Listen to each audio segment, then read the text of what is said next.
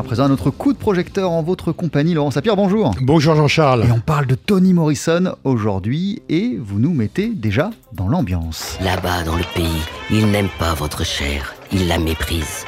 Il n'aime pas vos yeux, il préférerait vous les arracher. Pas plus qu'il n'aime la peau sur votre dos.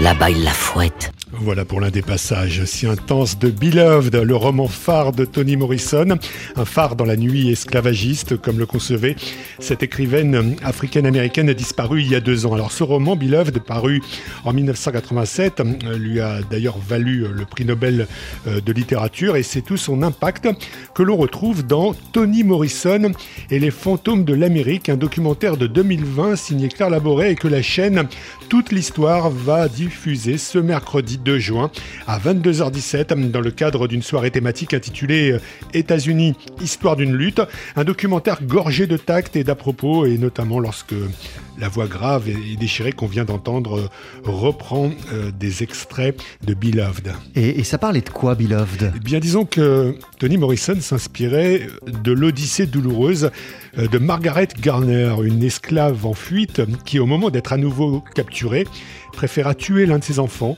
pour lui éviter d'être à jamais enchaîné. L'écrivaine imaginait ensuite le fantôme de la petite fille disparue revenant hanter sa mère car Toni Morrison en était convaincu, une mémoire peut s'asseoir à côté de vous à table. Bref, des spectres et des chaînes, des vivants et des morts. Toni Morrison, qui a aussi écrit un roman qui s'appelle Jazz, a toujours fait chorus de ce passé qui ne passe pas et son message a largement débordé l'auditoire africain-américain. On le voit dans le documentaire avec l'interview euh, du passionné metteur en scène de théâtre Peter Sellars. On le voit aussi lorsqu'une écrivaine d'origine chinoise, euh, Yun Lin, nous dit en quoi Toni Morrison lui parle aujourd'hui. On écoute la réalisatrice du documentaire Claire Laboré. Elle est prof de, littérature à Princeton et elle a découvert euh, l'œuvre de Toni Morrison dans les années 90, au début des années 90, en Chine, donc dans des, sous le manteau, dans des librairies clandestines. Et cette histoire, euh, je crois que c'était Beloved, le premier livre, a été pour elle, euh, elle, a tout, elle a tout compris parce qu'elle s'est dit, mais là aussi, on est sur des questions de falsification de l'histoire, comme en Chine, de refoulement de l'histoire, de tabou de l'histoire, et, elle s'est sentie très très proche de ce texte en fait.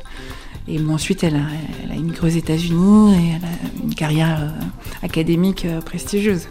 Mais en, tout cas, c'est sûr que ce texte l'a, touchée euh, dans un moment où elle était citoyenne chinoise, avec des médias qui contrôlent l'histoire, avec des choses qu'il faut dire, des choses qu'il ne faut pas dire et elle s'est sentie euh, comprise.